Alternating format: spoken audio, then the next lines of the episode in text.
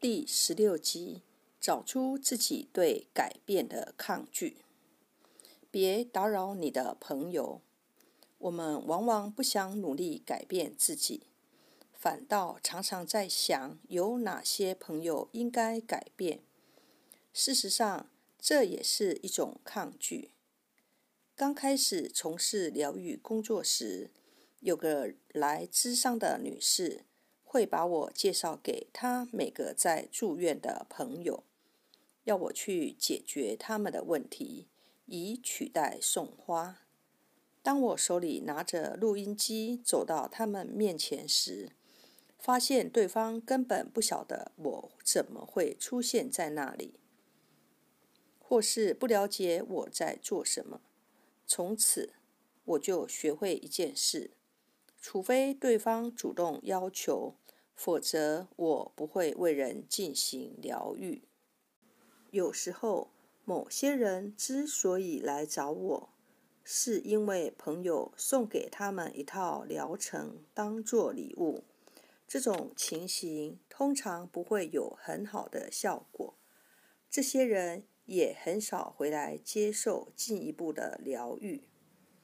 当我们觉得某些方面很有效时，通常就会想和人分享，但别人在那个时间点或许尚未准备好要改变。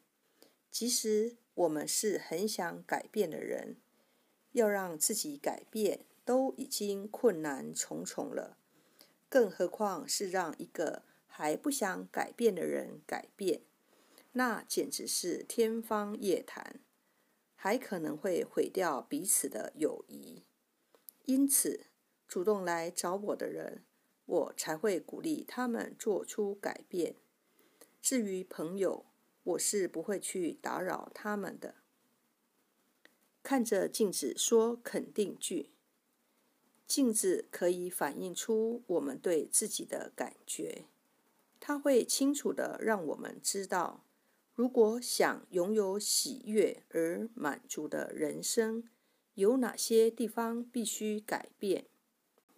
我会要求人们每次经过镜子的时候，就看着镜中自己的眼睛，然后说一些肯定自己的正面话语。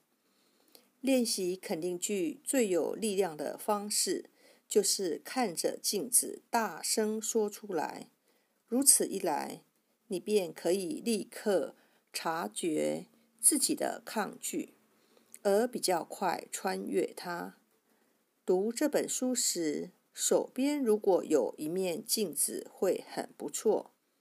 你就可以看着它念诵肯定句，然后检视自己有哪些地方在抗拒，哪些地方又是比较敞开、流动的。现在看着镜子，对自己说：“我愿意改变。”注意自己有什么感觉。如果你觉得犹豫、抗拒或不想改变，就问问自己原因何在？哪个旧信念是你还抓住不放的？这时候不是要你责备自己，而是要你去注意当下发生了什么。浮现了什么样的信念，给你造成许多麻烦的，正是这个信念。你能认出它源自何处吗？做肯定句练习时，如果觉得怪怪的，或者似乎没什么效果，我们很容易就会说肯定句根本不管用。其实，并非肯定句无效。而是在做这个练习之前，我们必须先执行另一个步骤。重复的模式显示出我们的需求。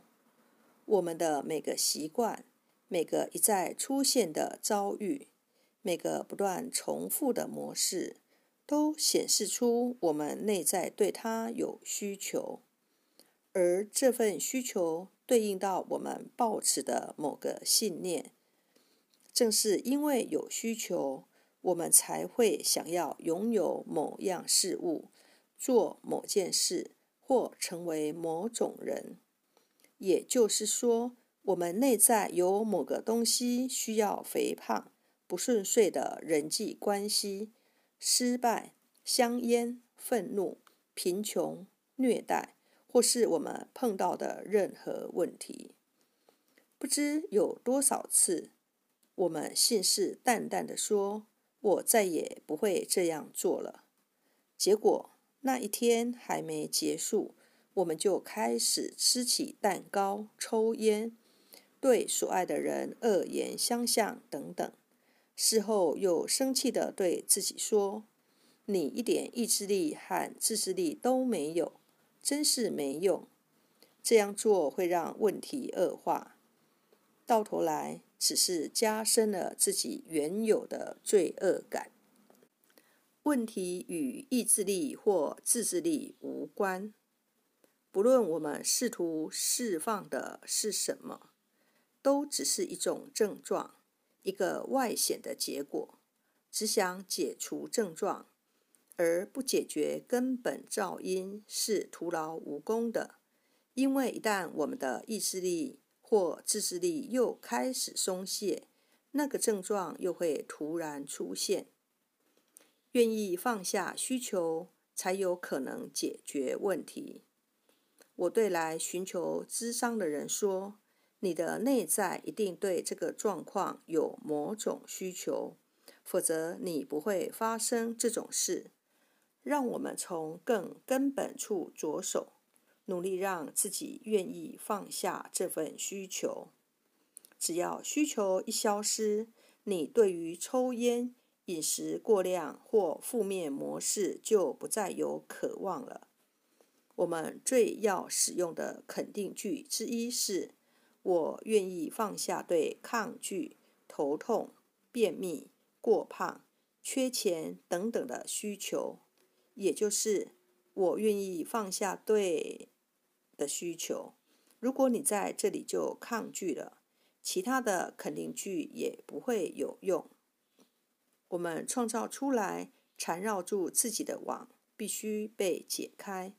如果解过线球，你就知道，用力拉扯只会让情况越来越糟。你必须非常温柔而有耐心地解开所有的结。同样的，在解心结时，你也要温柔而有耐心地对待自己。如果有必要，就寻求帮助。最重要的是，在这整个过程中，你要爱自己。关键在于放下过去的意愿，这正是秘诀所在。当我说对问题有需求时，我的意思是。我们会根据某种思维模式而需要特定的外在结果或经验来配合。换句话说，每个外在结果都是某种内在思维模式的自然呈现。因此，仅仅对付外在结果或症状，只是白费力气，而且往往会让问题越来越严重。我没有价值的信念造成拖延的行为。倘若我内在有个信念系统或思维模式是我没有价值，那么我可能就会表现出拖延的行为。毕竟，拖延是让我们远离自己设定的目标的一种方式。大部分拖延的人都会花许多时间和精力。责备自己这种行为，他们会说自己很懒惰，而且通常会觉得自己是个差劲的人。